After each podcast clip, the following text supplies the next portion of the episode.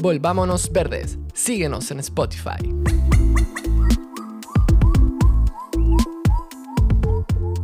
El universo no tiene obligación de ser bello y sin embargo es bello. François Ching. Hola a todos, estamos en una nueva entrega de nuestro lindo podcast Volvámonos Verdes. Como siempre agradecemos a nuestros queridos colaboradores locales. Book Bazar, una tienda de libros usados, en barra, productos cosméticos sin empaquetado plástico, humo recolector, inciensos hechos de madera residual y Mercado Local, un nuevo supermercado con la mayor oferta de productos locales entre Pucón y Villarrica. Y si te gusta este podcast y quieres apoyar el trabajo que hacemos, te invitamos a unirte a nuestra comunidad en Patreon serás la primera persona en escuchar los nuevos episodios sin comerciales y tendrás acceso a contenido exclusivo. Si te quieres unir a nuestro lindo proyecto, anda a www.patreon.com slash volvámonosverdes o haz clic en la descripción de este episodio. Así es. ¿Por qué hablar de murciélagos? Estos animales son muy importantes para los ecosistemas y resulta que una amiga de Katy es una apasionada de los murciélagos y ha dedicado gran parte de su vida a estudiarlos. Su nombre es Celina Herrera. Es mexicana alemana, creció en Mérida en la península de Yucatán y actualmente vive y trabaja en Dresden, Alemania. Celina es bióloga con un magíster en biodiversidad, ecología y evolución de la Universidad de Göttingen, Alemania. Ha sido asistente de campo trabajando con murciélagos tanto en México como en Alemania y actualmente está enfocada en la bioacústica de murciélagos. Vamos con la conversación.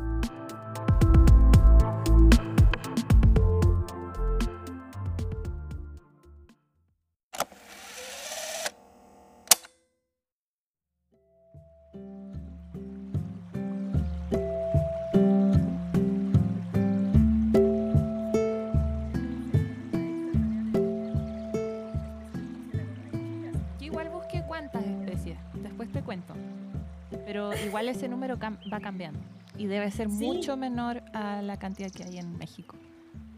Sí. Mm. Y me di cuenta, ya que vamos a empezar la, conversación, que nunca te he preguntado por qué te gustan los murciélagos. ¿De dónde viene eh, esa pasión?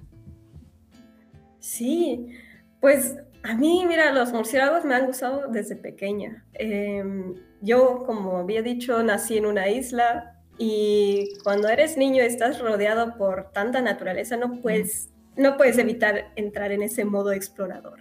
Mm. Ya sabes, observas, tocas, escuchas y quieres entender todo lo que te rodea y te maravilla. Y pues a mí me atraía mucho la noche, no sé por qué, o sea, me daba, em, me atraía y me daba un poco de miedo, pero más miedo porque mm. era desconocido, porque era misterioso. Y luego comienzas a ver la belleza de la noche, es el cielo estrellado, la luna, las luciérnagas, la sinfonía nocturna. Y dentro de esa sinfonía nocturna de insectos, eh, recuerdo que escuchaba yo otro sonido, eh, muy agudo y, y, no sabía qué, como un chasquido. Mm. Y no sabía qué era y le preguntaba a los adultos y algunos decían yo no escucho nada, otros decían sí, escucho algo pero no sé qué es. Mm. Y me acuerdo que empezaba yo a ver el cielo y veía yo como siluetas fugaces. O sea, algo pasaba volando. Una sombra, ¿no? Sí, como sombras. Eh, si ves eh, en, contraste con el cielo estrellado, pues ves algo pasar rápido. Y a veces también el crepúsculo, a veces em, oscurece, o sea, mm. atardece y todavía hay como que un poco de, luz. Entonces ahí ves las, las, siluetas. Y también me acuerdo que cuando caminaba de noche, eh, sentía que pasaba el aire o pasaba mm. volando algo cerca de mí.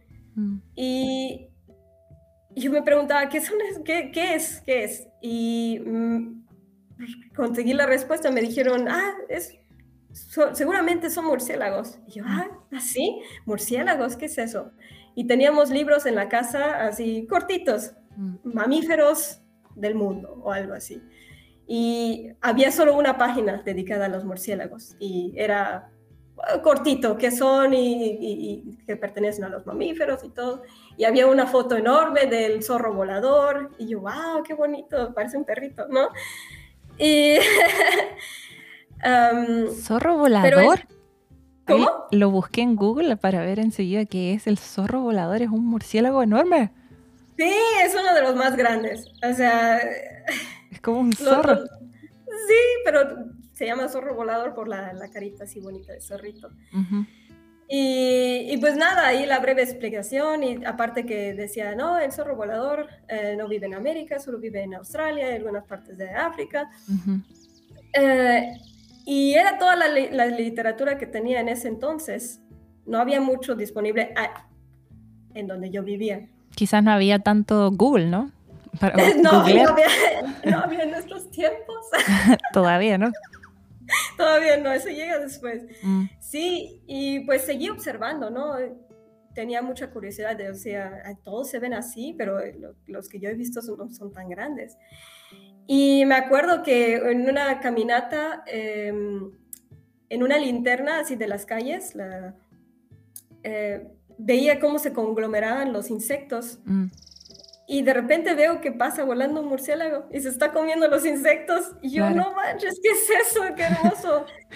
y, y, yo ah, quedé, ah, quedé, fascinada. Y de repente, pues de ahí seguía yo observando, ¿no? Y mm. me acuerdo que caminando bajo uno de los árboles de almendros, almendro tropical, mm. escuchaba yo revoloteo. Y también estaban ahí revoloteando en las copas de, de, los árboles. Y yo, ah, no, ¿y, y, por qué estar ahí? Y recuerdo luego ver las frutas que estaban abajo y veía que estaban mordisqueadas. Mm yo eh, pensando, ¿será que lo comió un pájaro? Pero no parece como picotazo, parece como alguien que lo masticó. Sí, sí, sí.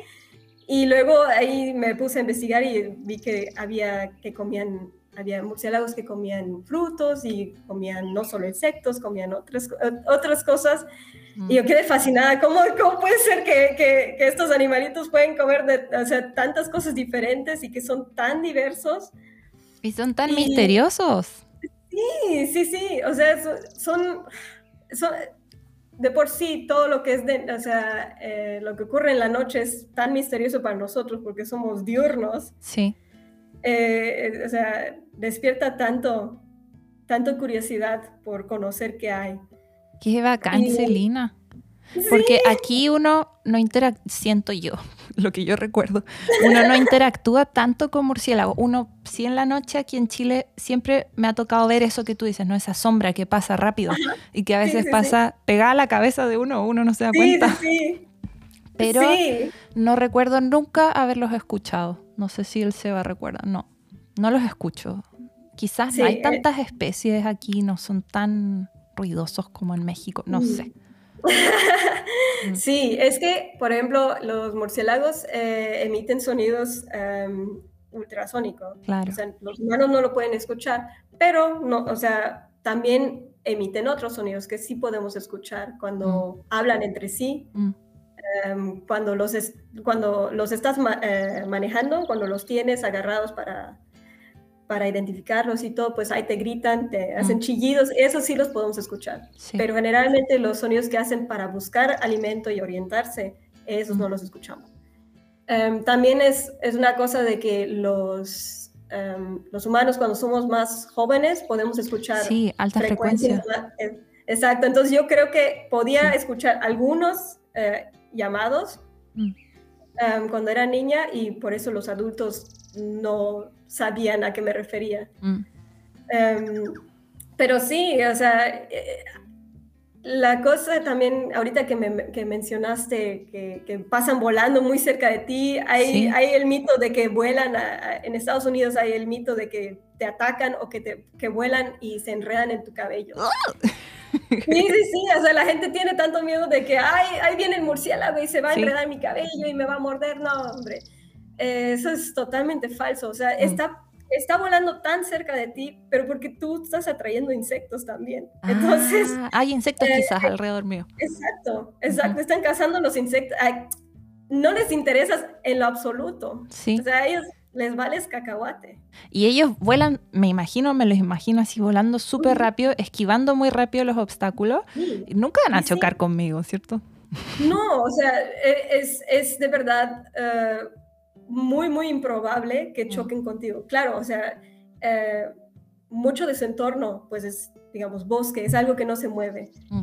Eh, y con, cuando, cuando emiten los sonidos para orientarse, eh, ¿cómo se llama? Pueden ver todo y recuerdan, o sea, tienen buena memoria. Mm. Eh, no se tienen que preocupar tanto por los árboles porque esos no se mueven. Mm. Pero para los insectos tienen que ser tan precisos y tan rápidos. Imagínate, buscar un, un mosquito en, en medio de toda la selva y perseguirlo en, en tanto, o sea, Sí, claro, que hay Ah. tantas cosas en la selva, lianas, arbustos, sí, sí, sí. Entonces tú, tú tienes que tener un sistema de orientación. de, de, o sea, de orientación así súper, Mm. súper preciso que, o sea, a ti te van a esquivar rápido.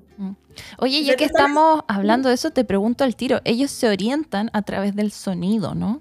Sí, sí, sí, sí. Emiten sí. unos sonidos de alta frecuencia, algo así tengo entendido. Exacto, exacto. Ultrasonido.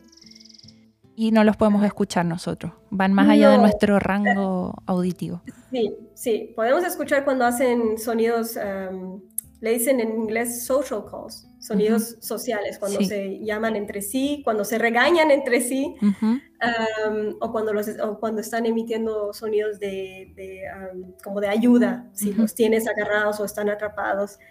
Um, pero generalmente los, los de ecolocación para orientarse y moverse, esos no los escuchamos. Los podemos escuchar con, ah, con aparatos específicos que transforman el ultrasonido a, Al sonido que podemos escuchar y también lo hacen, lo, lo pueden di- em, hacer más lento. ¿Por qué? Porque son cosas que, que suceden súper rápido. Sí, están fuera de nuestros sentidos humanos, ¿no? Más allá No, de no. nuestros sentidos humanos. Sí, sí, sí, sí, sí. ¿Y, y- y cómo Sí. me lo imagino? O sea, el animal emite un sonido, así me lo habían dicho, ¿no? Que iba rebotando y en base a eso... Sí, sí, es ecolocación. Ujú. se, se- se orienta por los ecos que regresan cuando emiten el sonido. Entonces, em, por ejemplo, nosotros somos criaturas diurnas y nos guiamos por la vista. Por la Ellos, vista. al ser nocturnos, pues necesitan guiarse de otro sentido, Sí. que sería en este caso la auditiva. Mm. Y así pueden entender y navegar el entorno. Entonces, este proceso de, se llama ecolocación, perdón, y ellos emiten sonidos de alta frecuencia. Nosotros no los podemos escuchar, es- escuchar Sí. y esos eh, sonidos los, eh, se originan de la boca o de la nariz y viajan por el aire hasta chocar con un objeto. Este produce un eco que regresa a los oídos de los murciélagos y luego el cerebro lo proce- procesa esta información Mm. en fracción de segundos para det- determinar el tamaño, la velocidad, la dirección de la, de la presa Mm. y también para evitar chocar con obstáculos. Es muy raro eso. O sea, uno me lo trato de imaginar que quizás que el murciélago tiene un mapa mental en base a, Sí, a sí, sí, sonido. sí. Es muy raro. Imagínate, está, está chocando, o sea, te están llegando ecos de diferentes cosas. Sí. Ah, estás ahí procesando tanta información. Mm. Uf. Ah, pero eso no es todo. O sea, Mm. hay, hay quienes depende también de la presa. Mm. Así para los insectívoros, ahí sí, súper preciso para escucharlos. Hay otros que tienen orejas muy, muy grandes Mm. y ellos hacen audición pasiva cuando cazan. O sea, escuchan, se- están ahí acechando y escuchan cu- el, el caminar de un grillo sobre la hojarasca. Wow. O, eh, el movimiento, o sea, o, o, por ejemplo el cantar de un grillo o el cantar de, un, de, de- de- los anfibios, Ujú. de las ranas, los sapos. Ellos ahí están ahí esperando y de repente los escuchan y ya, vamos, ahí vámonos, ahí hay comida. Bien. Y, y me- como hay algunos que comen fruta, a lo mejor, no sé, quizás por el olfato. Exacto, exacto. Ujú. Sí, ellos, ellos se guían más del olfato, esos que comen fruta, entonces Ujú. huelen el, el- o sea, al, al al madurar la fruta suelta un olor. Ujú. Y ellos, se, claro, usan la ecolocalización para encontrar estos árboles, pero también después eh, el olfato. Ujú. Y también lo mismo para los, los nectarívoros. Súper interesante. Como yo estudiaba monitos, los monitos se orientan mayormente por la vista. Son primates, ¿no? Sí. Como nosotros. Sí. Y a través de la vista ellos se orientan. Tienen una... un- ¿Cómo sentir? El sentido de la visión muy desarrollado. Ujú, ujú. Sí, sí, sí. A diferencia de los murciélagos. Y hay otros animales, solo un, un punto como curioso, ¿no? No son los únicos animales que se orientan por eh, ecolocación. Tengo entendido que quizás ballenas, el, delfines. Exacto. Entre los mamíferos, el murciélago, eh, las ballenas y los delfines. Mm, qué bacán. Claro, Sí. pero las ballenas y delfines en otro medio, en el agua. Quizás Exacto, exacto. Es diferente. O sea, es el mismo principio, pero Sí. el medio, como tú dices, eh, o sea, el, el- el aire y el agua actúan muy diferentes Sí. en cómo eh, em, se propaga el sonido. ¿Cómo se propaga la onda? Súper interesante. Oye, y, y- y lo que tenemos en común con los murciélagos es que son mamíferos, ¿no? Igual que Exacto. nosotros. Sí, sí, sí. Mamíferos como tú, yo, tu perro, tu gato. Sí, son mamíferos que vuelan. Son los únicos mamíferos que vuelan. Son los únicos, sí, esos Sí. principalmente. Son los únicos que vuelan. Porque, em, de hecho, el, el- el nombre Ujú. Quiróptera viene del griego, que, se llama, que, que significa Quiro, significa mano, y pteron significa ala. Mm. Entonces, sus extremidades anteriores, o sea, las manos, se desarrolladas como alas.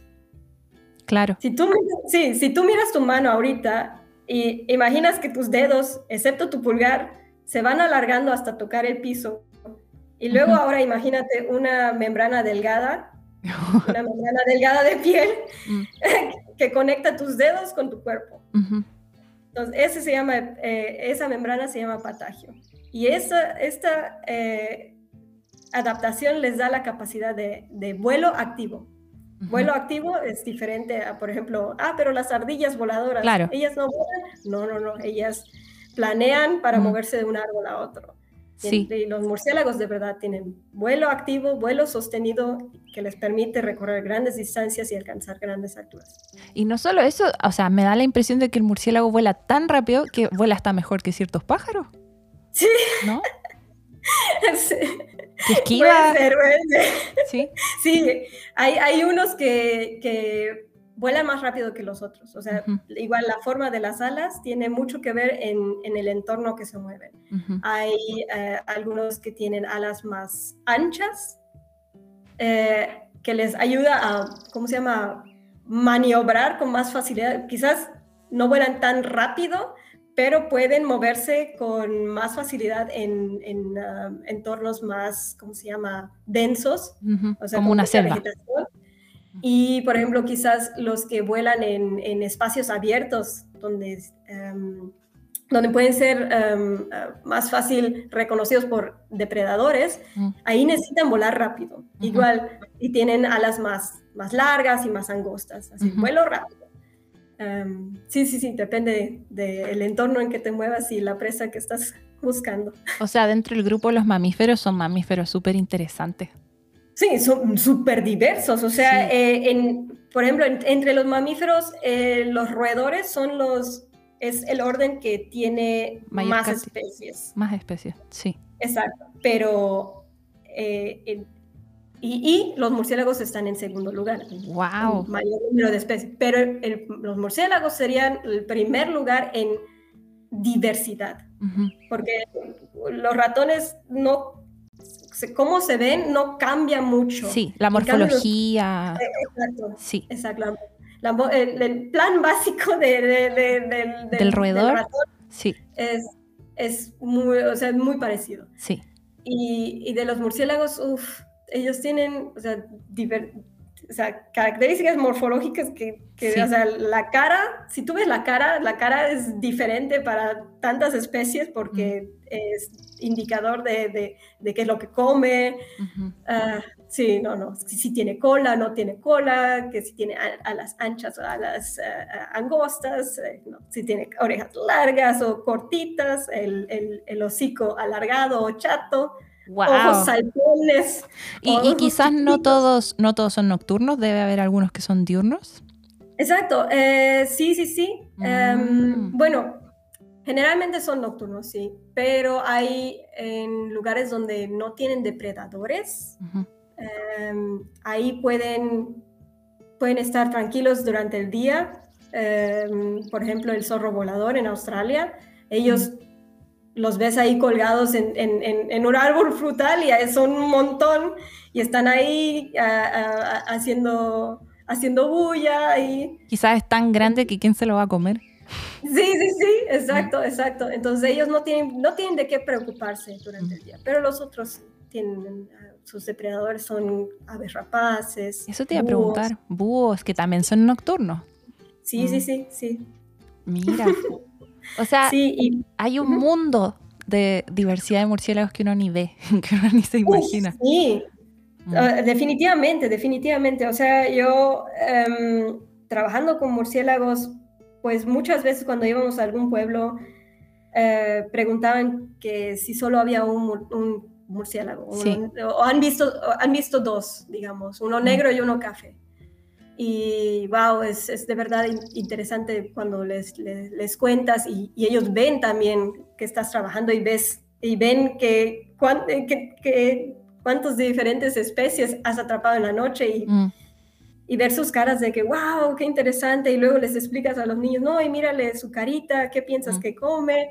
Mira, este come néctar, este, este se come los higos que tienes ahí en el patio mm. o no sé, es, muy bonito ver, explicarles, eh, y, no explicarles, pero contarles la, a las personas. Lo asombroso que son estos animales y lo, lo, importantes que son para nosotros. Sí. Bueno, y su diversidad también se manifiesta a través de lo que comen, ¿no? Que algunos, como tú decías, comen insectos, otros fruta. Uno siempre ha tenido la idea de que algunos chupan sangre. Sí, sí, sí. Este, de lo, hay, hmm, hay más de 1.400 especies de, murciélagos en todo el mundo. Se, se, distribuyen en todo el mundo, excepto en, en, los polos, obviamente. sí. pero habitan toda clase de hábitats también. Entonces, de esas más de 1.400 especies y contando, solo tres Sí, sí, sí, es impresionante, es impresionante. Porque ahora veía de primates, hasta ahora se han descrito 150, o sea, 10 veces más de murciélagos. Uf, sí, sí, wow, sí, no. Es que es, una cantidad donde es, no puedo ni imaginarlo. Mm. no he visto muchos, o sea, no he tenido la ¿cómo se llama? La oportunidad de viajar en el mundo y, ver las diferentes especies, pero mm. si ya eh, eh, pensando en, ah, cuántas especies tenemos en, México o aquí en Alemania, pues mm. digo, wow, o sea, me hace falta ver mucho más. y de esas tan solo unas pocas dices que se alimentan de sangre. Sí, solo tres. Solo tres se alimentan de ah, sangre. Súper poquita. Solo tres, y, solo, y, es solo, esas tres solo se encuentran en Latinoamérica. Ajá. y realmente ellos se nutren de la sangre de otros animales. Sí, de, mamífero y de aves. Eh, el, por ejemplo, de las tres, una es súper común, o sea, es, es es así con la introducción de la ganadería a Latinoamérica, uf, ese, sus poblaciones aumentaron. Eh, aumentaron un montón. ¿Por qué? Porque ya no tenían que entrar a la selva y buscarse tapir u otro mamífero grande, sino pues ahí el, el, granjero puso que sus cochinos o sus vacas y, no se mueven durante la noche y uf, ya, ¿qué buffet tienes ahí? Claro, le pusieron el recurso alimenticio. Sí, sí, sí. Y aparte, si estás talando el bosque para poner a tu ganado, pues le estás quitando eh, eh, el eh. hábitat a ellos y estás haciendo que se muevan hacia donde tú estás. Claro. Sí, sí, sí. O sea, es, es, es, es tan interesante ver este, el, el, conflicto entre sí humanos y, los animales, pero no nos podemos a pensar que nosotros estamos invadiendo también su espacio mm. y no tienen a, dónde más ir, pues a, moverse en, nuestro espacio también. Y pues ese es el, el, el, vampiro común, ese se alimenta de sangre de mamíferos. Y las otras dos especies son un poco más raras. Ellos sí prefieren no, no estar cerca de los humanos. Y uno de ellos se alimenta también de sangre de aves pero sí, mucho más raras. Y de ahí vino todo lo de los vampiros y Drácula y no sé qué. bueno, eh, este, el origen de, de, los vampiros tiene, viene de antiguos relatos de folclore europeo. O sea, nada que ver. O sea, aquí no hay, aquí no hay esos murciélagos. Pero también esos, esos relatos no tenían nada que ver con murciélagos. Eran mm. personas que morían y regresaban a la vida y sí dicen que se alimentaban de sangre, pero también entre las palabras como de energía. Y, y, no, y no había asociada la imagen del murciélago todavía. Y creo que no fue hasta Bram Stoker, la, la novela de Drácula de Bram Stoker. Y se asoció. Exacto, que se, se asoció, o sea, el arquetipo del, del vampiro moderno, mm. ¿no? De que chupa sangre y todo, eh, y, y, le dio la imagen de, con los murciélagos. Claro, porque era de la noche también, calzada. Exacto, exacto. Y de ahí se generó, lamentablemente, la imagen negativa. Claro. Eh, y, y, ha quedado grabada. O sea, es interesante cómo, cómo ha quedado grabado esa imagen. Por eso yo creo que aquí estamos intentando cambiarla. Sí, bueno, y Batman. Batman igual tiene una imagen positiva. Sí, sí, sí. Batman creo que es mi superhéroe favorito. que la otra vez, perdón que cambie el tema, pero ahora salió la película Batman y está junto a Gatúbela. Y ahí yo pensé, dije, ¿por qué Gatúbela es un gato Batman es un murciélago, ¿por qué no era Batwoman? No entendí. ¿Por qué Catwoman? ahí, ahí eh, creo que mi conocimiento de cómics no es tan vasto. Eh, hay, tanto multiverso y tanto, tantas versiones de quién se queda con quién. Mm. Eh, yo creo que... no nos vamos a meter en cómics. Cada quien se busca su fanfiction preferido su ship preferido y, que, se, que se quede con, quien quiera. Y este no es el podcast para hablar de cómics porque yo no sé nada de cómics. No, yo tampoco. Ni de superhéroes. Sí, me gustaría saber más, pero no sé mucho de cómic. Pero sí, si hay alguien que, que sabe de cómic y, y que nos pueda dar una idea, porque si no, yo me revuelvo con tanto multiverso. No, nosotros nos vamos a la naturaleza. Ah, este, también iba a decir nada más que eh, se cree que los murciélagos son ciegos, pero no lo mm, son. No lo son. No lo son. Hay unos que hasta pueden ver muy bien. Eh, eh, por ejemplo, los que se alimentan de fruta, o sea, habíamos dicho que, que también por el olfato encuentran la comida, pero también por la vista también pueden ver bien, pero pues principalmente es eh, orientación auditiva. Y en el caso de los murciélagos vampiros, también quería decir que no chupan sangre, sino lamen la sangre que fluye libremente de, ah, de la herida que hacen. No es que eh, estén dejando seco al animal, como se piensa. no, no, no. no eh, ellos tienen en su saliva un anticoagulante. Entonces, cuando, cuando llegan, hacen una cortada con incisivos, no con los caninos, con los incisivos, hacen una cortada y van lamiendo la sangre. Y esa fluye por el anticoagulante. Y pues ellos consumen aproximadamente dos cucharadas de sangre, que no es mucho para una vaca. Pero bueno, cuando, cuando hay como 10 ah, animales que se andan, que andan comiendo cada noche, pues ahí sí puede haber problemas.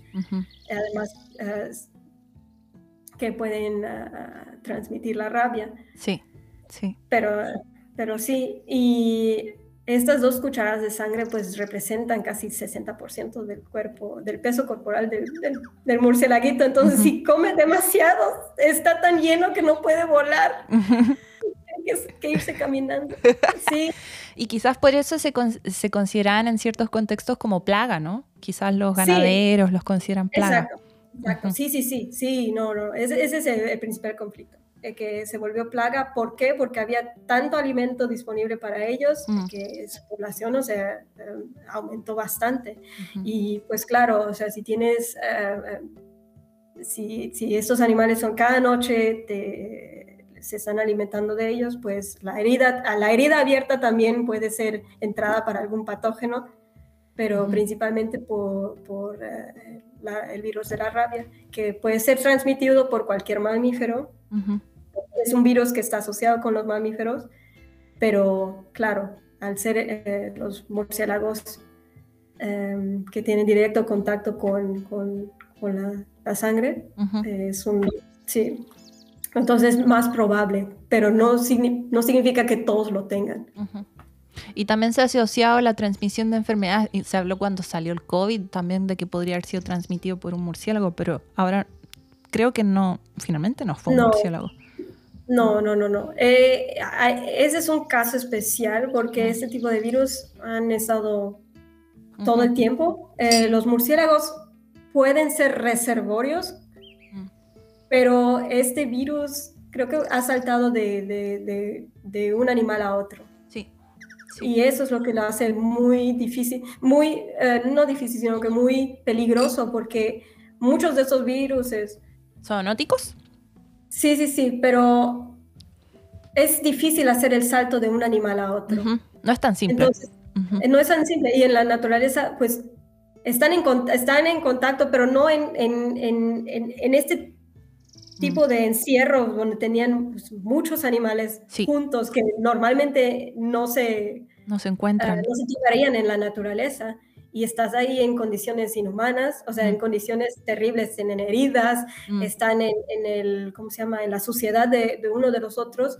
Sí. Y obviamente si el virus es, el, el virus puede saltar de uno a otro, uh, ahí creas una cosa espantosa, claro. que es resistente y eso es una, eh, este es un tema que, que nos va, que, que, tenemos que hablar de ello. ¿Por qué? Porque nosotros estamos cada vez entrando más al hábitat de ellos. Mm. y ellos no tienen a dónde más ir. Entonces, al adentrarse más, eh, estamos en peligro de, de ser más propensos a otro tipo de enfermedades que hasta este momento no conocemos. Claro. Y que los estamos dejando sin hábitat, como tú decías, por la ganadería, que si yo, cortamos la selva y ellos ya no tienen a dónde ir. Sí, sí, sí, sí. Sí, em, me iba a ir yo a, otro a, otro tema, es que había visto un documental y estaba hablando de, de zoonosis emergente, o sea, patógenos emergentes, y decía que que si seguimos así vamos a, o sea, va a ser em, cosa de cada día que vamos a encontrar nuevos pato, nuevos virus, sí. Sí, sí, sí, porque estamos nada más así adentrándonos a lo tonto y destruyendo todo.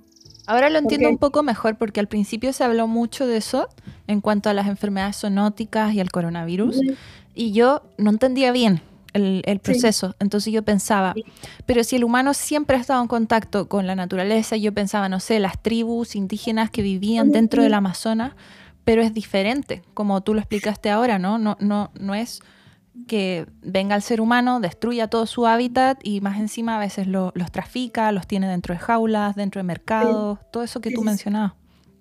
Sí, eh, y, por ejemplo las tribus, eh, ellos, pues sí, claro, sí se adentraban, pero no destruían a tal grado y además no destruían todo. Hay hay animales que son reservorios, hay animales que son transmitores y hay animales que sirven de barrera para estos patógenos. Y si tú los quitas, o sea, y estás más en contacto con, con, el transmisor, digamos, eh, em, ya no tienes este otro animal eh, que, podría ayudar a, a, hacer de barrera. Ajá, hacerla, exacto, hacerla de barrera. Yo creo que tener es bien interesante tener claro que entre más biodiversidad, no sé, pues si tienes una selva biodiversa con todas las especies animales, de plantas, de hongos, de todo eso, es como una barrera, ¿no?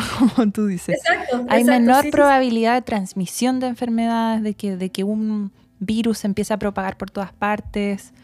Ecosistemas sanos ayudan a tener a, los seres humanos sanos, finalmente. Claro, claro. Mm. O sea, eso es, eso es básico, hay que aprender eso.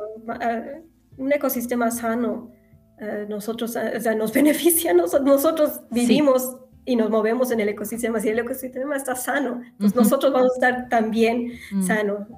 Es muy interesante eso.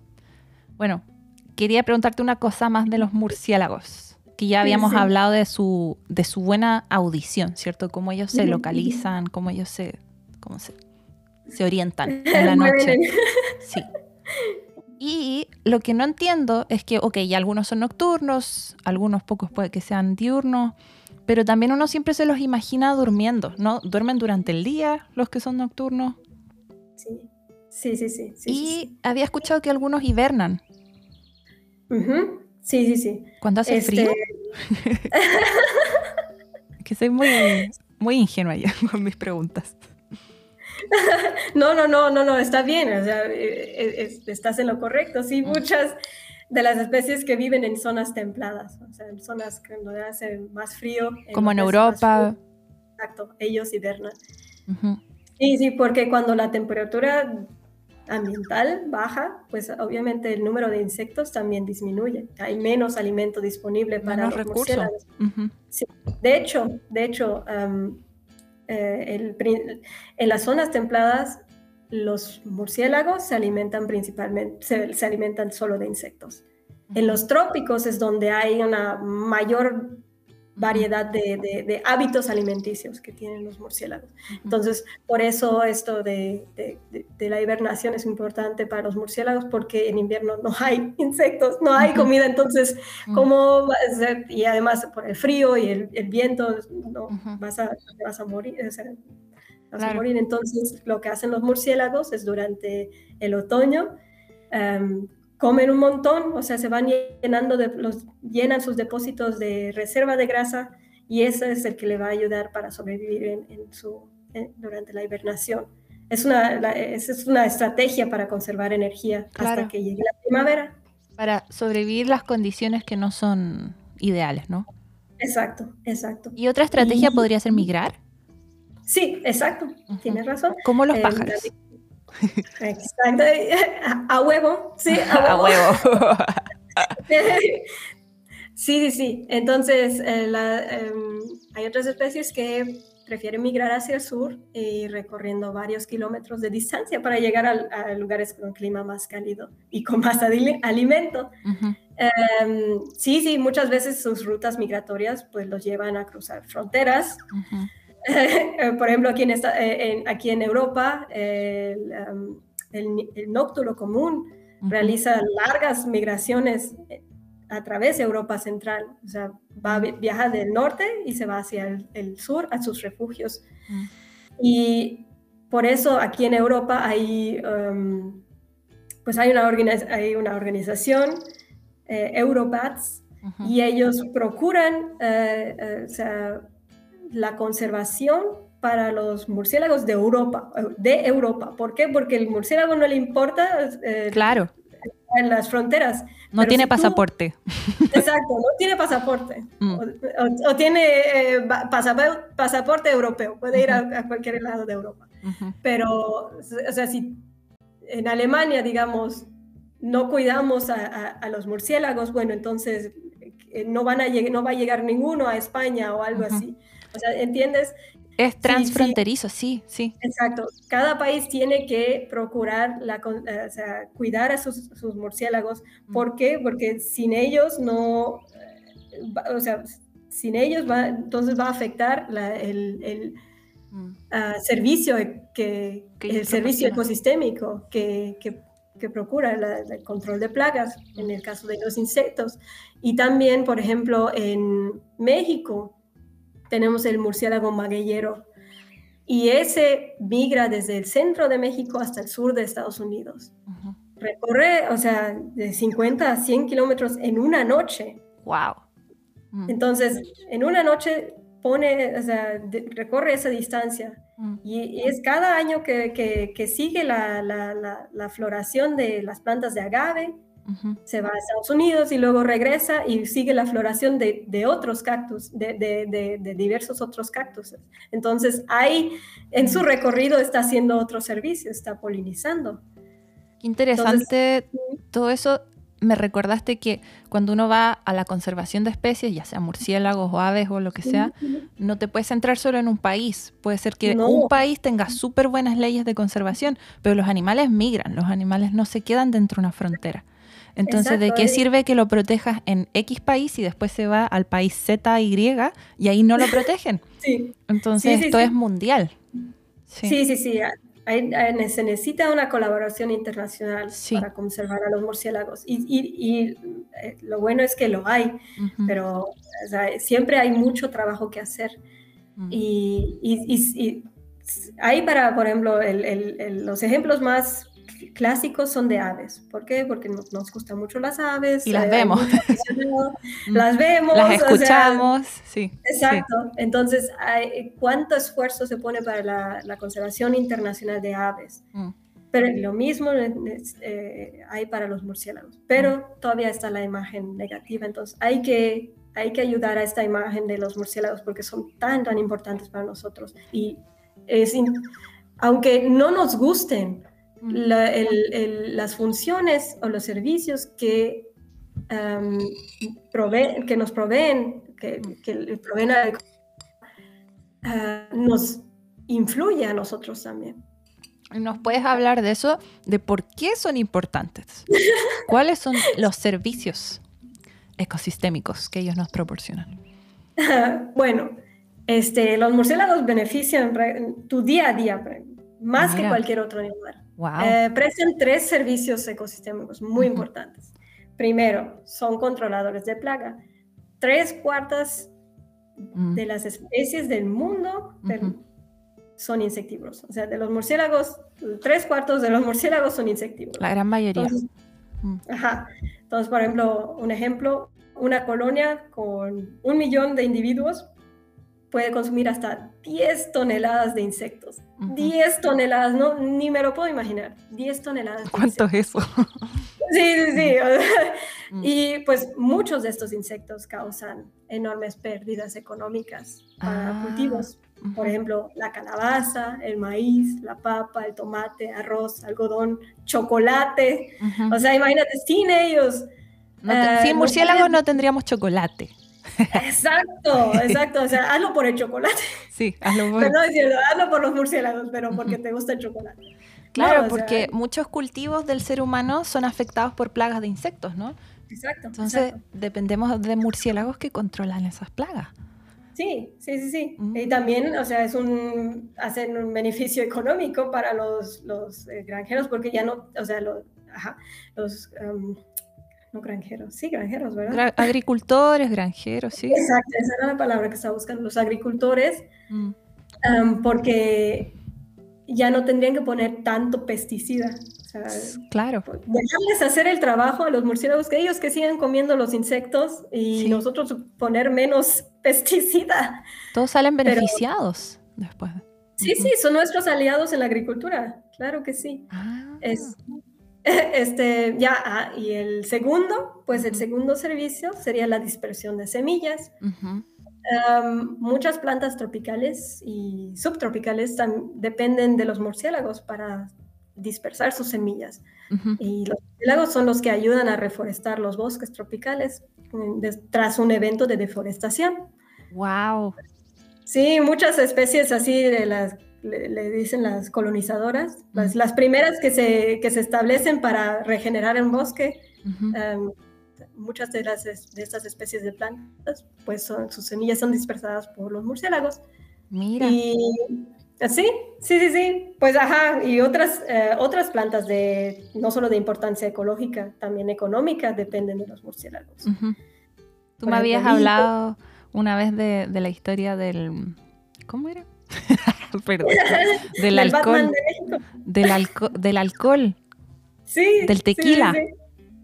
Sí, eh, ese sería el tercer servicio que hacen los murciélagos. No hacer alcohol, ese no, eh, pero polinizar. Eh, ah, claro, polinizar. Exacto, exacto. sí, sí, un, un, un, gran número de, de, de, especies de importancia comercial como las de las cactáceas o las agaváceas, eh, son polinizadas por murciélagos. Eh, el, sin el, murciélago magueyero de México, ese poliniza eh, el agave, de donde se saca tequila y el mezcal.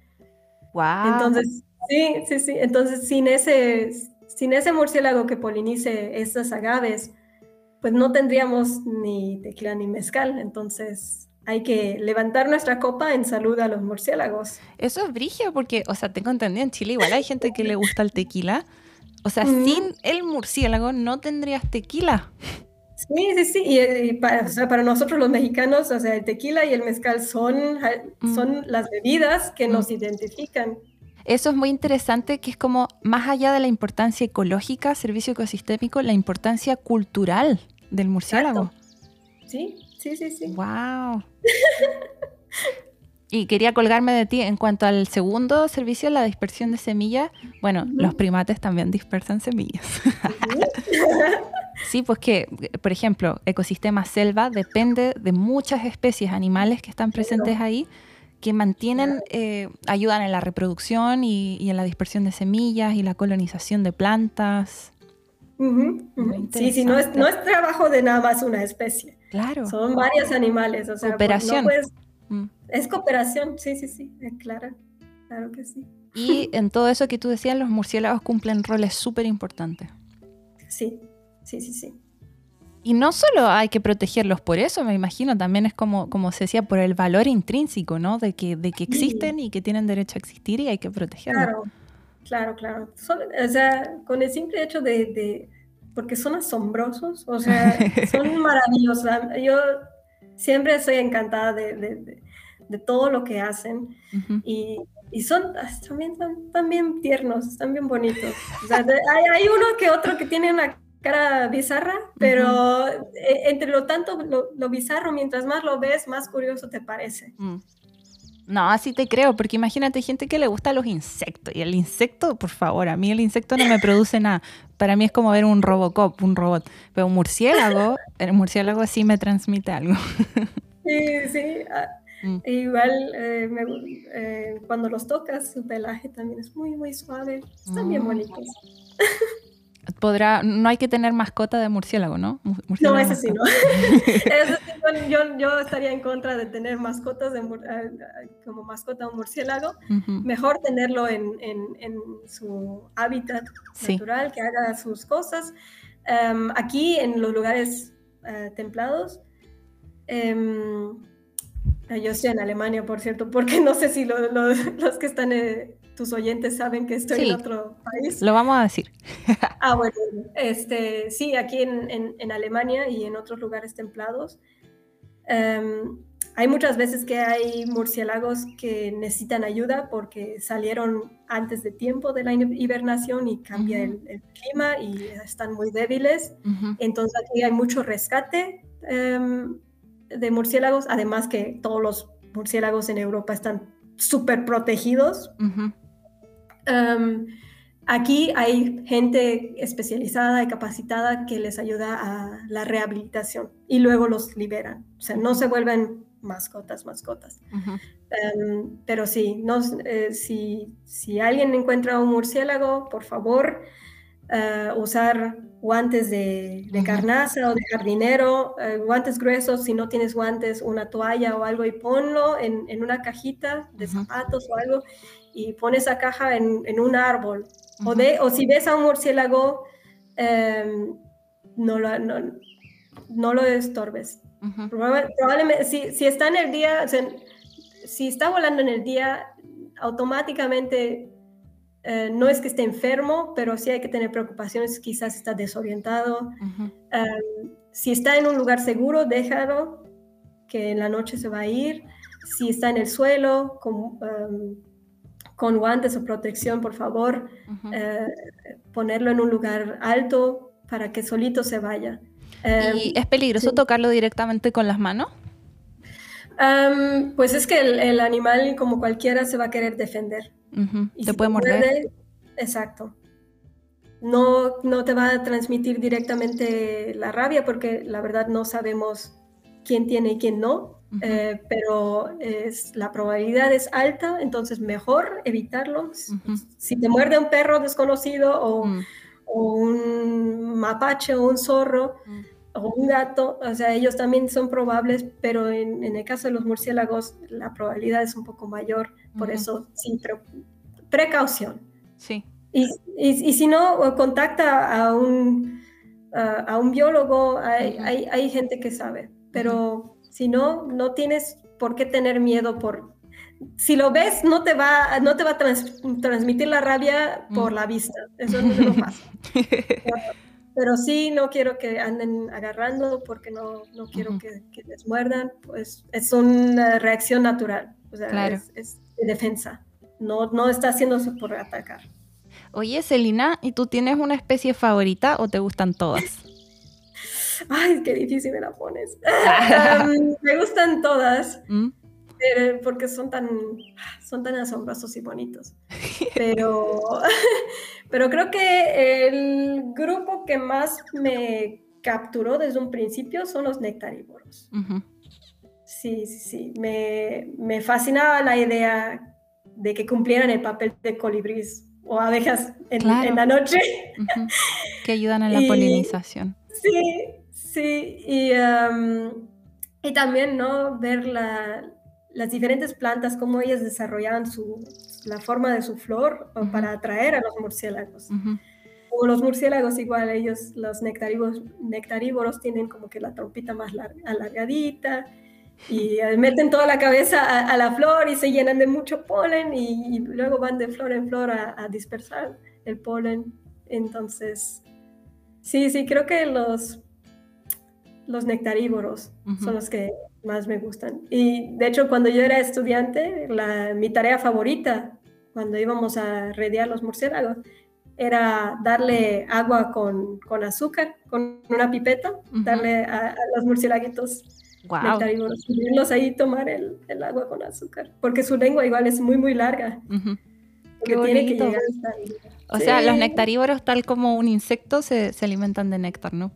Sí, sí, así como el colibrí, que tiene su pico alargadito y luego con, lengua va, va um, lamiendo el, néctar, lo mismo con los murciélagos. Mm. Estaba mirando aquí al lado que mi gatito me estaba haciendo señas. me estaba mirando, es como a través de una ventana me miraba como, ¿qué estás haciendo? No lo puedo dejar. Estaba sola. Sí. Perdón. Los gatos siempre quieren atención. Ah, sí, siempre. Pero mm. por eso los amamos. Sí. Oye, nos habías contado que habían 1050 especies, algo así, de murciélagos. Más de, como más de 1400. Cada vez ah. ahí están encontrando, o sea, con um, con los métodos eh, genéticos, están separando. Antes, es que antes se, por eh, las características morfológicas se, se agrupaban a los, a, los animales en general. Sí. Pero ya con los métodos eh, genéticos estamos viendo que hay, o sea, especies han se han separado, han salido subespecies, y en el caso de los murciélagos, ah, porque la mayor diversidad está en los trópicos y no hay mucho que se adentre a, la selva y todo, entonces estamos siempre encontrando nuevas especies. Qué interesante. sí, más de 1400 diría yo. ¿Y sabes que averigüé cuántas hay en Chile? No es mucho. Decían, eh, un artículo decía que había 13, después otro decía que había 14, no se ponían de acuerdo, porque seguramente también ocurre eso que tú dices, una población que se pensaba que era subespecie, descubren que es una especie separada y y van sumándose. Pues poco, ¿no? Porque ¿cuántas hay en México? En México hay 138. ¡Wow! 10 veces más. Sí, eh, yo me puedo imaginar que sí eh, puede haber uno que otro que mm. todavía están, está como que en será o no será la misma. Mm. Y sí, sí, sí, pero eh, claro, en los, en los trópicos pues hay de todos los gremios tróficos, o sea, de, comen cualquier, comen diversidad de, cosas. Y por ejemplo, en Europa hay 45 especies. Y en son toda Europa. Mm, sí, y son todas insectívoras. Entonces puedes ver que tenemos más diversidad tanto de especies como de, morfología y de hábitos alimenticios. Y hay más especies de murciélagos en los trópicos, ¿no? Sí, sí, sí. Así como con las aves. Y habías dicho que casi todas las especies de Europa estaban protegidas, ¿no? Porque igual eh, ocurre que las poblaciones a nivel mundial de murciélagos están disminuyendo, ¿no? Sí, sí, sí, sí, sí, sí. Es que... Ah, sí, es que, por ejemplo, los murciélagos son muy, muy longevos en comparación con otros mamíferos de, similar tamaño, por ejemplo los ratones. El ratón y el murciélago tienen, de, tamaño similar, pero uno, el ratón que vive dos, tres años y el murciélago te puede vivir hasta, creo que había un registro donde tenía como 40 años. ¿40 años? alrededor de, podríamos decir entre 30 y 40 años, pero, mm. pero e, ese tipo de información solo la conocemos porque han habido personas que han anillado a los murciélagos. Entonces hay un registro, se anillan y tienen la información cuando fueron capturados y cuando los recapturan dicen, ah, este ya lo habíamos capturado antes. Y así tienes un récord de cuánto tiempo ha vivido ese animalito. Pero son súper longevos, me imagino, no todos, pero... No todos, claro, pero, pero hay unos que de verdad, o sea, mm. uno que tiene 31 años y vive mm. más el, el, murciélago que uno. El murciélago tiene más experiencia que tú. Sí, sí, sí, sí, sí. Y pues, ajá, em, igual, y su reproducción es lenta, a diferencia de los roedores, que ellos se reproducen rápido y, y tienen camadas, o sea muchos eh, eh, crías. El murciélago tiene máximo dos cada año. Y, por eso, por eso cuando, cuando hay algún, uh, ¿cómo se llama? ¿Amenaza? Amenaza, sí, por eso las, sus poblaciones tardan en recuperarse. Claro, porque como, como una ballena, ¿no? haciendo comparaciones, pero un animal que tiene una reproducción lenta quiere decir que con mayor razón tienes que protegerlo porque si su población disminuye no va a poder recuperarse rápidamente. Exacto, exacto. Y pues la principal amenaza para los murciélagos es, como habíamos dicho, la pérdida o la destrucción del hábitat. Deforestación. claro, la agricultura intensiva, el vandalismo o destrucción de las cuevas es importante también. Y, y, en el caso de, de, por ejemplo, en Estados Unidos o aquí en Europa, el incremento de la instalación de, las instalaciones para las energías eólicas, o sea, las torres. Ah, los molinos de viento.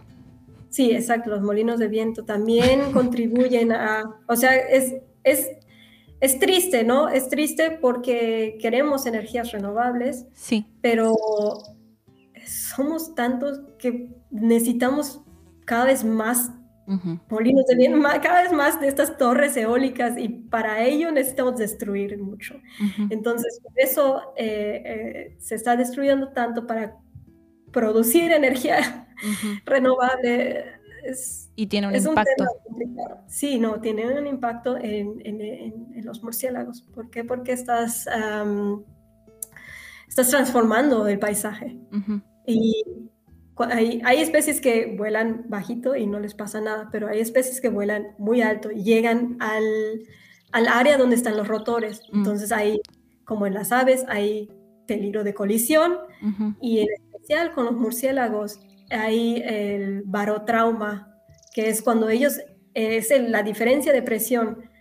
Entonces, cuando ellos están muy cerca, eh, la mm. presión que hay cerca de, las, de la aspa mm.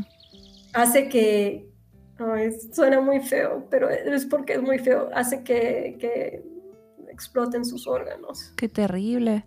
Sí, sí, sí. O sea, si no choca, es... Ah, tiene barotrauma y no, no sabía eso, yo tenía entendido, sí, el impacto de estos aerogeneradores o especies de molinos de viento, que no son molinos, pero energía eólica, ¿no? Eh, el impacto que tenían en las aves, pero no tenía claro el impacto que tenían en los murciélagos. Sí, sí, sí. Es, es, es, similar. O sea, o, choca con las aspas o choca el ala y ya, o sea, cae al suelo y ya y es, expresa para, o sea, ya es, ya es pero a lo mejor todo eso se puede planificar de cierta forma, quizás si trabajan con expertos en murciélagos que les pueden decir, aquí hay una especie en peligro de extinción, esta es zona donde suelen los murciélagos volar, quizás pueden elegir otra zona en donde no están, no hay tanta presencia de ellos, algo así. Claro. No, no, no, sí, tienes toda la razón, Katy. Mm. Sí, sí, sí, esas son los, ah, las medidas que se toman. Ah, por eso se hacen estudios, por eso hay consultorías ambientales, que cuando se planea un proyecto eólico, eh, los biólogos van y em, hacen listado faunístico, ven qué especies hay, porque claro, están, como había dicho, hay especies que em, están más en riesgo porque vuelan más alto, Mm. están en directo riesgo de colisión. Y se sabe que cuando hay mucho viento, los murciélagos pues tampoco van a andar volando, porque también tampoco van a estar los insectos. Y.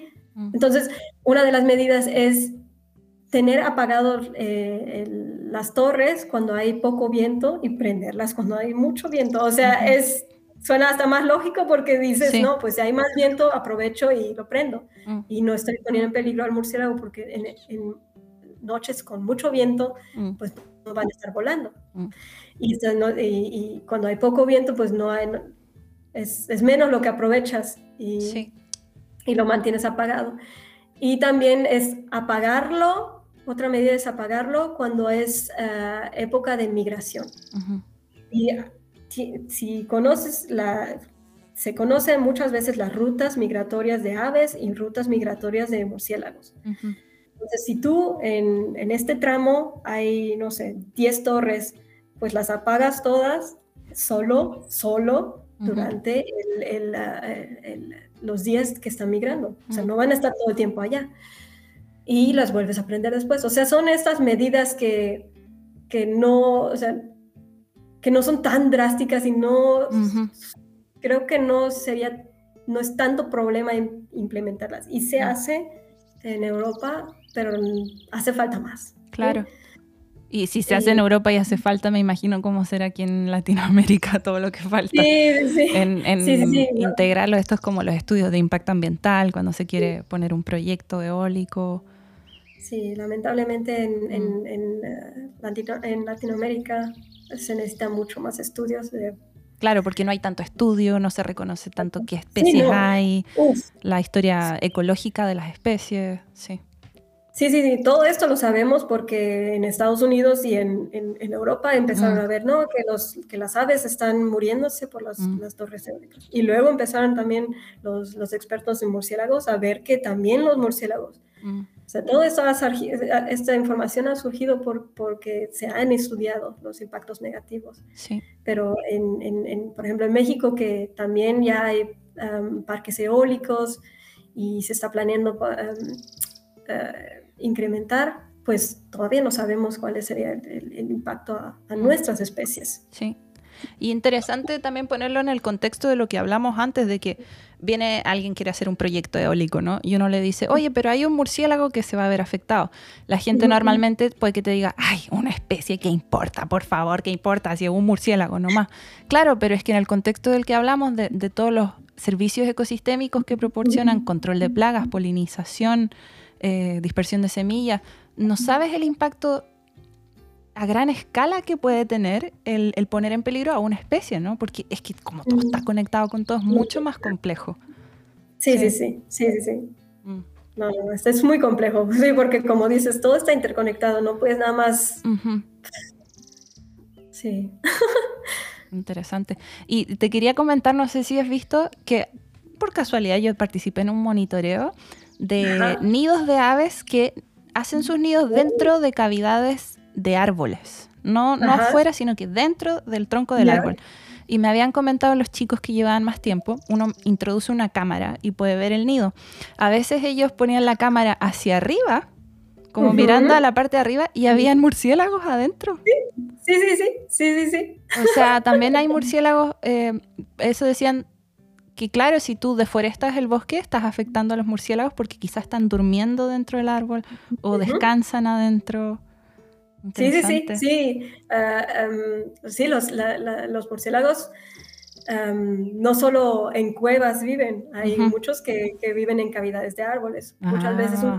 un, un pájaro carpintero hace una cavidad y lo Sí. deja y es, es espacio para Sí. un murciélago y otros Sí. animales. Y otros. aquí, sí, Mm. Sí, eh, hay, y aquí en Europa pues hay mucho murciélago también que vive en el ático o en- en Ah, sí. o sea, ya no hay en las, en las casas, Mm.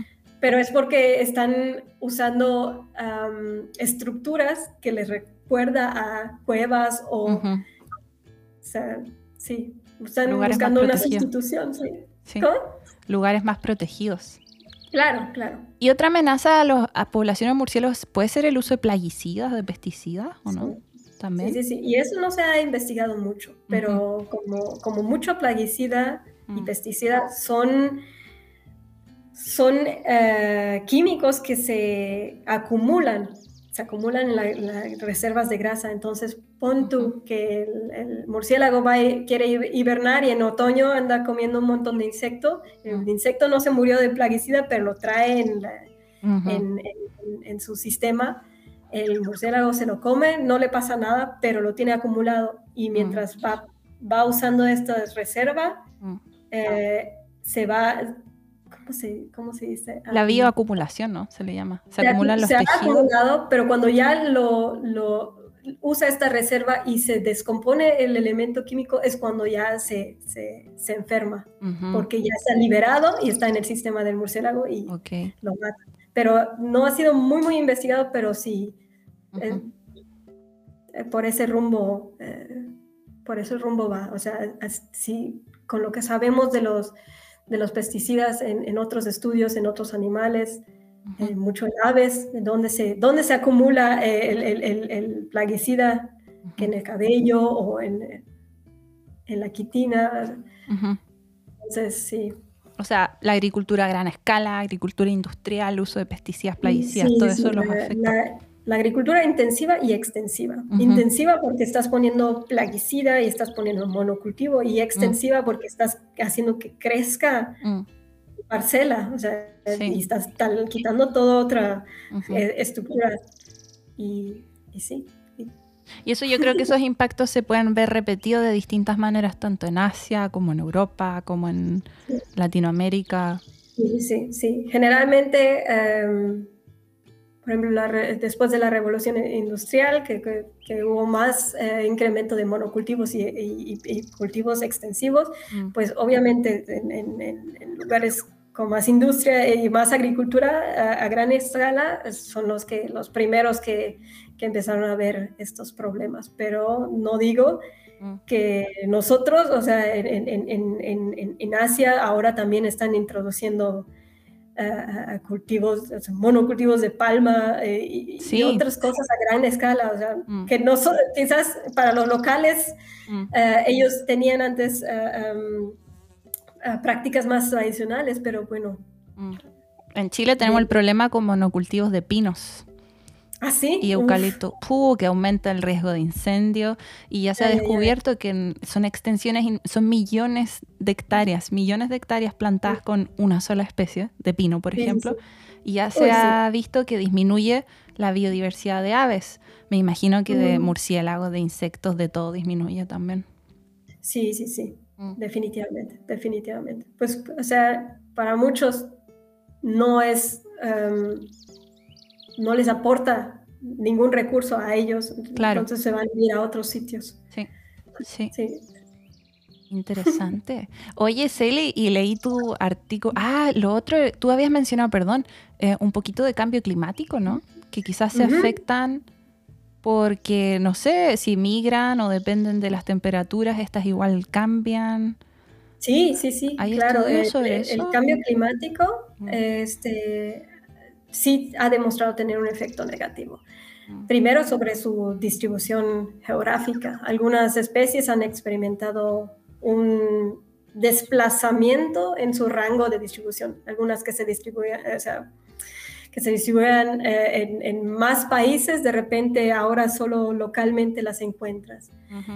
Em, sí, eh, a- a- a- vamos a tener sitios donde antes había varias especies, de repente ahora solo queda una. Y eso ya, con que tengas, cuando tienes un, eh, em, un insectívoro, un eh, em, frugívoro y un nectarívoro eh, viviendo en, en- en un lugar. Y de repente pasa algo y ya no tienes dos de esas especies. Entonces ya te perdiste de dos servicios ecosistémicos. Mm. Entonces sí, o sea, el, el- el- el cambio climático a- afecta en, en- en la distribución geográfica, pero también en la tasa de mortalidad. Los cambios extremos de temperatura durante el invierno se han vuelto, uf, Mm. se han vuelto más frecuentes y han causado que los murciélagos despierten más seguido del, de la hibernación. Ah. El despertar de la hibernación Mm, es lo que cuesta mucha energía para Claro. los murciélagos. ujú, Y es energía que no pueden re- reponer. ujú.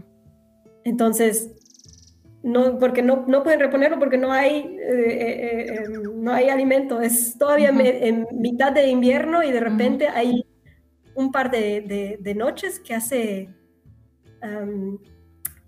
a- hace, hace más calorcito, digamos. Claro. digamos. Entonces se despiertan. Entonces, se despiertan pensando, ah, pues ya, ya es hora de despertarse, se despiertan, usan un montón de energía, salen y de repente está, o sea, está todavía muy, muy frío, no hay nada y mm, se desorientan y buscan refugio y eh, muchas veces aquí en Alemania es cuando llaman a los expertos en murciélagos y les dicen, oye, me encontré un murciélago aquí, ¿qué hago? Y van y lo recogen y lo, lo rehabilitan y le dan alimento y lo cuidan hasta que lo puedan, o lo mejor es ponerlo de, de vuelta en el refugio. Sí, porque liberarlo así nada más, pues no. Por ejemplo, justo ahora, justo esta última semana tuvimos en Dresde Mm. dos o tres días soleados con temperaturas por encima de los 10 grados. Y ahora que noches. está terminando el invierno allá, ¿no? Sí, sí, sí. Ujú. Y en las noches eh, estaba como un poquito más de 5 grados, Ujú. que es suficiente para que despierten los murciélagos Mm. y salgan, pero no encuentran alimento. Entonces mueren de frío. Es que esto es grave, ¿no? Me acuerdo de, en ecología animal, en clases, para los animales es muy importante la regulación de, de- de lo que ingresa hacia ellos como alimento y del gasto de energía. Y eso puede significar, si no es bien regulado el gasto de energía, el metabolismo de ellos, pueden morir, ¿no? Sí, sí, sí. Para nosotros es fácil ir a- al súper. si Sí, voy al súper, no- tengo hambre, listo. Sí, sí, sí.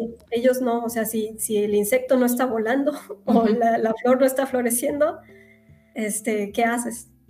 Claro, y el gasto energético que sufren los animales también cuando están en etapas de reproducción, que ahí quizás tienen que aumentar la alimentación o disminuye, es muy complejo. Sí, sí, sí. O sea, los, los murciélagos también, si, si una hembra está eh, preñada Mm, y no hay, eh, no hay suficiente alimento, pues lo va a abortar. Porque de, de nada sirve que los dos mueran. Sí, sí, sí, sí, sí. Tienen otras estrategias para sobrevivir. es que son equilibrios delicados, por así sí, sí, decirle. sí. Este es un tema Claro. nada que ver, perdón que te cambie el tema, pero es que aquí ocurre en Chile que tenemos especies de aves, ¿no? O aves, aves de playa que vienen aquí y están Ujú. en la playa ahí eh, buscando alimento. Entonces uno va con su perro a la playa, el Ujú. perro corre y las espanta. Y las aves tienen que irse y volar y después vuelven a bajar y llega el perro, las espanta, vuelven a irse y vuelven a, Mm. volver. Y entonces la- los biólogos, ecólogos explicaban de que eso tiene un gran impacto para las aves porque consume mucha energía el tener que estar escapando del perro. Y una persona cualquiera te va a decir, bueno, pero ¿qué importa? Bueno, el, el ave tiene un delicado equilibrio de mantención de la energía en base a los recursos de alimento, en base a la reproducción. Después quizás les va a tocar migrar cientos de kilómetros y necesita sus reservas de energía. No puede estar gastando energía, por ejemplo, escapando un perro. Entonces igual eso es, es un e- equilibrio delicado que logran los animales y es, es importante ese impacto. Oh, sí, sí, sí, sí. De- definitivamente, definitivamente. Y el Lo cambio... explicaste súper bien. Nada Sí, que ver, sí. nada que ver con murciélagos, pero eh, ahí está. No, Sí. no, no, o sea, no tiene mucho que ver con, con eh, cómo eh, lo- los, los animales eh, cómo-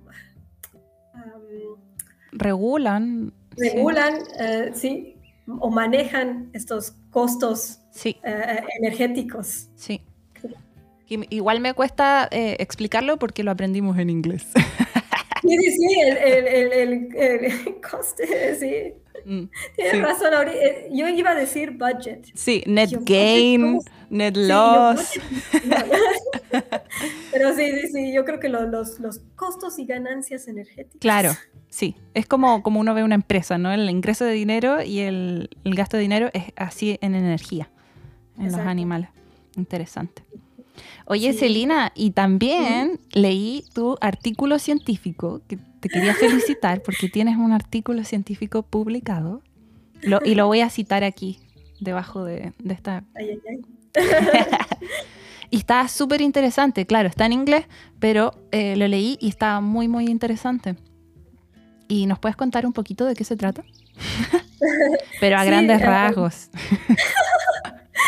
Sí, em, para dar un poco de contexto, entonces, em, para mitigar la pérdida de la biodiversidad ocasionada por la intensificación agrícola en Europa, Mm, pues la Un- Unión Europea de- ha desarrollado medidas para fomentar la conservación de la biodiversidad local. mm, En, en Alemania se les otorga a los agricultores em, como un incentivo económico para que siembren flores nativas en sus parcelas y para que mantengan los, los setos o líneas o franjas de árboles y arbustos nativos que suelen delimitar las parcelas. Entonces, para que, digamos, siembren eh, em, flores nativas mm. y también que mantengan estos eh, setos que, sin talar ni nada, que los mantengan ahí. Claro. Entonces estos campos o franjas de flores representan importantes recursos de alimento, de refugio para insectos, de alimento para los polinizadores y de refugio para un gran número de artrópodos de- y de otros insectos. Y que a su vez son alimentos para otros animales como las aves y otros mamíferos y, y también, obviamente, para los murciélagos. Eh, entonces, estas parcelas representan muchas veces los únicos há- hábitats de, con alimento disponible en un mar de monocultivo. Claro. Agrícola. Y, exacto, exacto. Y muchas veces, em, estos, los- por ejemplo, los setos, que en inglés les, les dicen hedges o hedgerows, Son como arbustos, ¿no? sí, son como, mm, son como fra- franjas Sí. eh, que, que tienen tanto árboles como arbustos y otras Ah, ok. Que antes tradicionalmente delimitaban una parcela de otra. Pero ahora en que están, la- la- las personas están eh, eh, expandiendo sus parcelas, pues las quitan, ya no hay ni franja de pasto, ni franja de árboles, ni nada. Entonces estos, eh, los que quedan, pues sirven como corredores biológicos, o sea, son- sirven como conexión entre un fragmento de hábitat con otro. Entonces, sin esto, o sea, son como caminitos que los animales pueden usar para moverse de, de un lado a otro y encontrar recurso en este mar de monocultivo. Si tú te imaginas cómo se ve el paisaje, pues se parece como, como un puzzle, Sí. como un rompecabezas, Mm, eh, porque ahí de repente, sí, tienes más, es, más monocultivos mm. que, que, am, que, ¿cómo se llama? Eh, áreas naturales. Claro. Y sí, y pues em, el estudio que yo hice pues demostró que las parcelas que usaban estos campos o estas franjas de flores nativas pues promovían la conservación de los murciélagos más que si no, si no estuvieran. ¿Por qué? Porque eh, eh, estaban atrayendo insectos y a su vez estaban atrayendo a los murciélagos. Entonces, sí, son, eh, son prácticamente hábitats que, que pueden ser- significar, o sea, todo entre mm. encontrar alimento y, y nada, o sea, Claro. Y me gustaba, o sea, eso igual uno lo puede traspasar en Alemania, quizás a esta gran escala, pero también eso se puede ver quizás en Chile con los monocultivos, tanto agrícolas como forestales. Y que creo que en, en el artículo se hablaba de la importancia de diversificar el paisaje.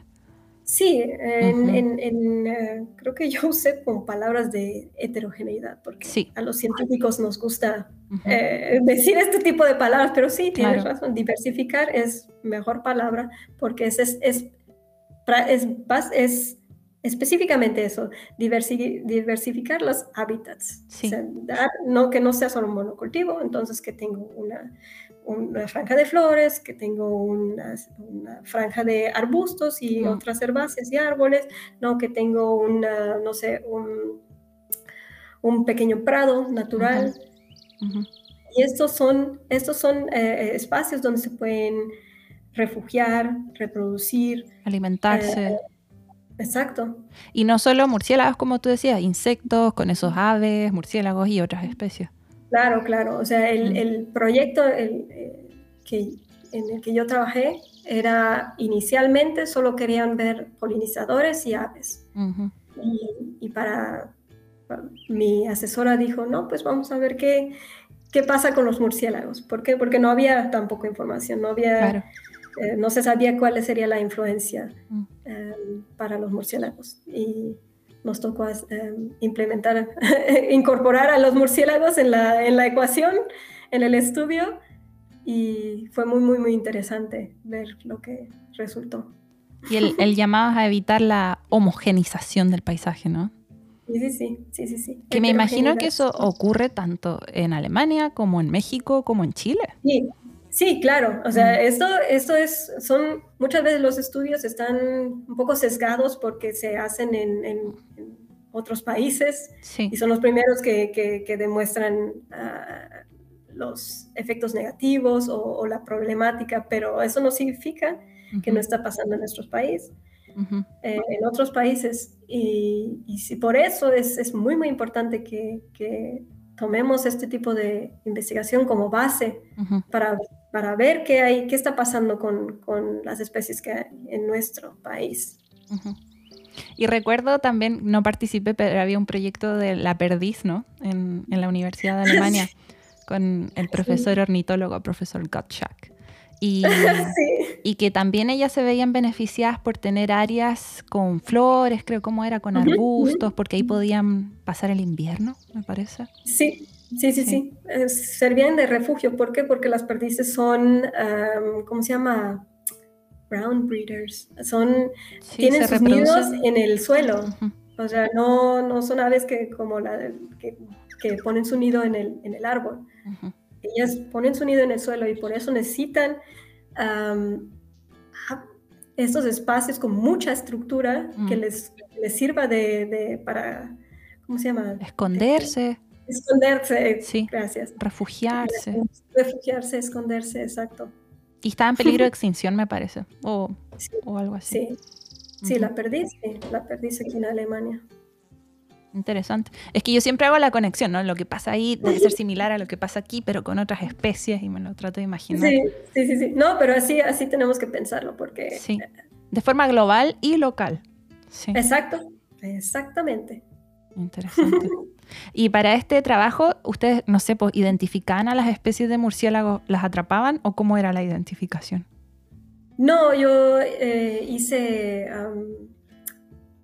no atrapamos, hicimos, ay, ya se me fue la palabra. era un método ah, indirecto, ¿no? Ah, monitoreo pasivo, con la acústica trabajé. Sí. Sí, sí, sí, con, o sea, ponía aparatos que grababan toda la noche y yo luego iba y recogía el, el, el, archivo.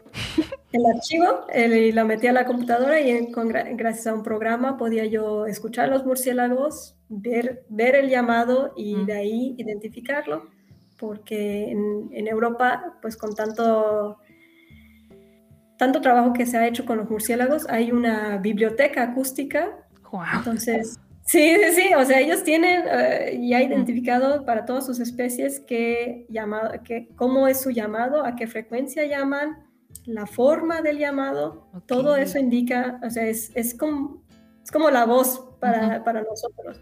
Entonces, cada voz es diferente y por lo mismo cada especie tiene un, un llamado hay unas especies que llaman muy, muy similar o a la frecuencia a una similar, entonces es difícil decir, ah, es esta especie. Ah, pero para otros tú puedes decir, ah, no, esta que está llamando aquí a 40 kilohertz, este es el pistrelo común, claro. Que está ahí más abajo a 20, ese es un nóctulo. Que acá. Sí, sí, tú puedes ver ya en qué especie. En, México hace poco publicaron también una, em, un libro para, como de biblioteca acústica para especies de México. Se juntaron los científicos y trataron de, hacer con una metodología, todos juntos, sacar esta información y con grabaciones que habían tenido, pues tratar de eh, em, de hacer esta biblioteca como aquí en Europa. Claro, es como, es como cuando uno tiene una guía de clave de identificación de insectos, por ejemplo, y te dicen, ya, si tiene tantas patas, no, no tantas patas, pero si tiene este pelito, si tiene este color, ya probablemente sea esta especie. Lo mismo, pero con los eh, frecuencias, con las voces de los murciélagos. Sí, sí, sí, sí, sí, con la, la, frecuencia, la amplitud, la forma. ¡Wow! Súper loco. Me pregunto, no, no necesitas responderme, pero me pregunto si se podría hacer lo mismo con las ballenas, no lo sé. Sí, sí, sí, sí.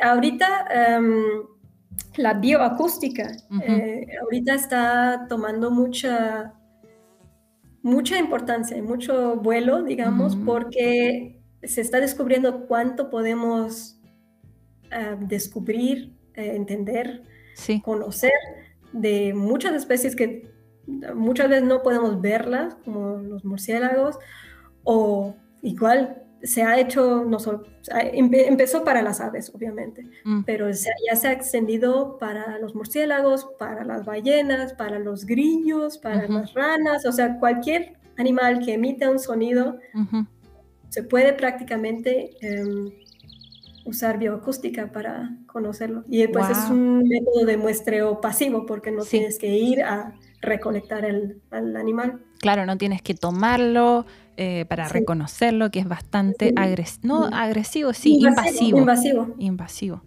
Mm. Mm, mm. Interesante. Pero, pero también tiene sus limitantes esta, este, técnica de muestreo. Por ejemplo, para los murciélagos no, eh, no es recomendable usar solo un tipo de, de método, no solo el acústico, sino también ir y, atraparlos con las redes, ver al bicho ¿Por qué? Porque hay... Porque, ver al bicho. Eh, em, sí, porque ahí, eh, por ejemplo, en los trópicos, em, en México, eh, ahí tenemos murciélagos que ecolocalizan muy, muy bajito. Les dicen que están susurrando. Y ellos no lo, el, tu aparato, tu detector de murciélagos no los detecta porque están muy bajitos, están, pero los atrapas en las redes y sabes qué especies son. Y hay otros que vuelan muy, muy alto y que nunca las vas a atrapar en las redes. y, o, que son, o que rápido las detectan y las esquivan. Y entonces esas nunca las vas a tener en, en, las redes. Entonces, con tener esos dos métodos, ya tienes una idea más amplia de lo que está volando, de lo que tienes en, ese, en ese sitio donde estás estudiando. Entonces, por eso, por eso es mejor combinar estas dos técnicas. Qué interesante. Pero también, depende mucho, depende mucho de cuál es tu objetivo. Si es para un estudio científico, para, um, ¿cómo se llama? Citizen Science. Sí, um, ciencia ciudadana. Ciencia ciudadana, gracias. O, o para nada más, um, para enseñarle a la gente que hay. Puedes nada más hacen, uh, ¿cómo se llama? Acústica o vas a las redes y les muestras.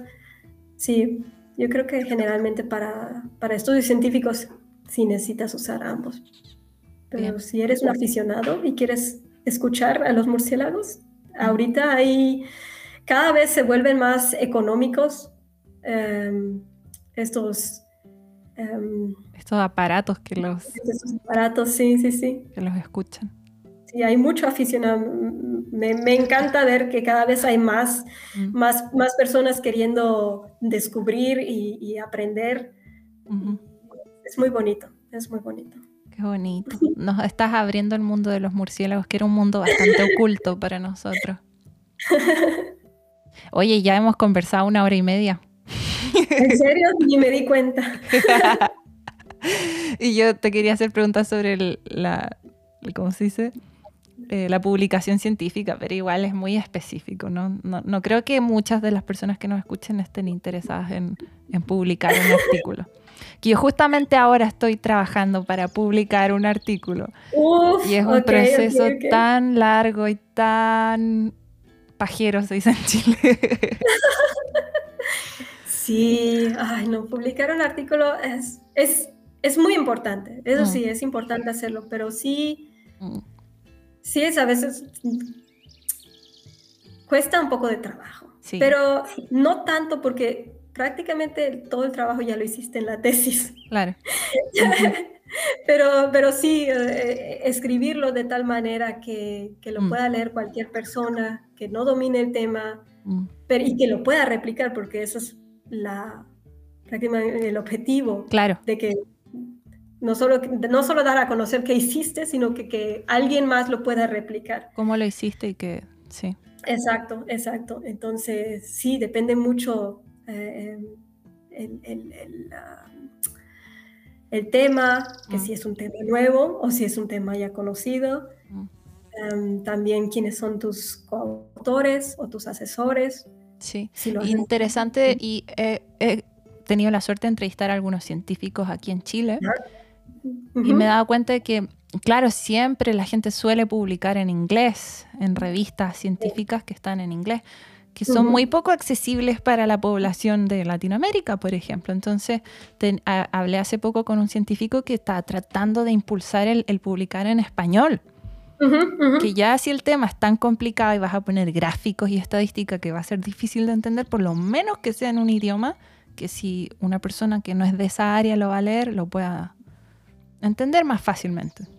Claro, claro, sí, sí, sí. No, y qué bueno que, que, que está, que está haciendo eso. Hay, Mm. hay muchos que sí, sí me tocó ver alguno que otro publicación donde está el, el abstract o el resumen en inglés y en español. Sí, Pero al final el resto de... el texto de- está en inglés. el texto está en inglés. Sí, Sí, pero sí, sí, hay que, hay que, hay que hacer eso. Hay que descolonizar la ciencia. Es que, es que, ajá, es que históricamente el lenguaje científico era, Mm. por ejemplo, antes era alemán, ah, sí, primero fue latín, luego Mm. alemán y luego ahora es, es inglés. que está quizás bien en que haya una lengua en común. Es- está muy bien. O sea, Sí, está sí. muy correcto porque así tú puedes leer lo que, lo que investiga un chino en China acerca de un murciélago de allá y puedes entenderlo. Pero Claro. también lo hace poco, inac- poco accesible para las personas del lugar. Claro, las personas del lugar y la gente que luego toma decisiones que también... Sí. Sí, sí, sí. No, pero, ahí el- la cosa clave que hay que hacer es la divulgación científica en Mm. español. O sea, eh, transformar eh, o sea, el, el artículo en una versión más digerible y además Ah, sí. en español. Sí, ¿Por qué? Porque es de, a partir de ahí donde tú puedes ir y explicarle a los tomadores de decisiones, al- a, sí. a- los agricultores, a los ganaderos, al, al- al- público en general, a los diferentes sectores, porque no, o sea, se trata de- de- de abarcar más sectores, no solo a una persona. Y también con la divulgación científica, pues tú puedes, ¿cómo se llama? Eh, inspirar interés. Y eso, eso necesitamos aliados, no enemigos, aliados. sí, sí. Por ejemplo, este episodio acerca de los murciélagos. Sí, totalmente. Que yo Sí, me, me bueno. preguntaba harto todo eso porque yo hacía un episodio de podcast, por ejemplo, acerca de cambio climático, leí Ujú. artículos y después los citaba para que la gente tuviera acceso a ellos por si querían Claro. saber más. Pero la mayoría están en inglés, entonces yo decía, ¿de qué sirve? O sea, la gente que lo va a escuchar esto en español no, no le va a interesar después leer esa cuestión en inglés. Pero bueno. Sí, sí, sí. mm, Sí, eh, el, el otro día vi una, una entrevista con Rodrigo Medellín, el, el Batman de México, Ajá. y él también mencionó en la entrevista que es nuestro papel como científicos mm, dar a conocer, o sea, lo que estamos haciendo, divulgar, hacer la divulgación científica, hacerla en español también, o sea, es, es nuestra responsabilidad como científicos. Y estoy totalmente de acuerdo, Sí. totalmente de acuerdo. Hay que hacer eso, hay que volvernos aliados, hay que alzar la voz por, por muchos de los animales que, que- Sí. y las plantas también, o sea, y por nosotros, en la convivencia. O sea, todos convivim- convivimos en un mismo lugar, Sí. hay que cuidarnos unos a los otros. Mm. Sí, sí, sí. Definitivamente hay que hacer más divulgación científica en español, por favor. Por eso el podcast. Ah, aquí vendiendo el podcast. Obviamente, chica, por eso hay el podcast. Muy bien. Bueno, y cuando publique este maldito artículo que estoy tratando de publicar, te voy a contar. Sí, pero y no creo que haga un episodio acerca de eso porque no va a ser interesante para nadie. ¿Quién sabe? es un tema muy específico. Mm. Pero no, está bien, está bien. Bien. Eh, ya te hice todas mis preguntas, Celina. ¿Segura? Ah. Sí. Sí, y bueno, ya, ya se hizo largo también. Y me enseñaste un montón. Me encantó. Ah, uf, chica, y faltó, faltó, sí, faltó. Me imagino que faltó un montón. Habrá que hacer parte 2. Sí, seguro. Y también sería muy interesante, bueno, no nos escuchan solo de Chile, también nos escuchan de otros países latinos, entonces este episodio estaba súper bien, pero eventualmente entrevistar a algún experto en murciélagos chilenos. Uy, sí, uy, sí. Para saber, saber qué especies son endémicas, qué, todo eso que me nos contaste, pero más de Chile. sí, definitivamente. Me encanta. Muy bien. Gracias, Eli. Espera, voy a dejar de grabar y de ahí. Agradecemos a nuestros colaboradores que son Book Bazar es una librería de libros usados ubicada en la aldea Los Álamos de Pucón. Tienen una gran variedad de libros de distintos temas y de variados idiomas. ¿Qué mejor forma de apoyar la economía circular que permitiendo que los libros vuelvan a ser leídos por otras personas. Humo recolector son inciensos hechos de manera local en Pucón, en que se utiliza la corteza del árbol del canelo como un residuo de la industria para elaborar estas varitas de incienso que huelen muy muy rico.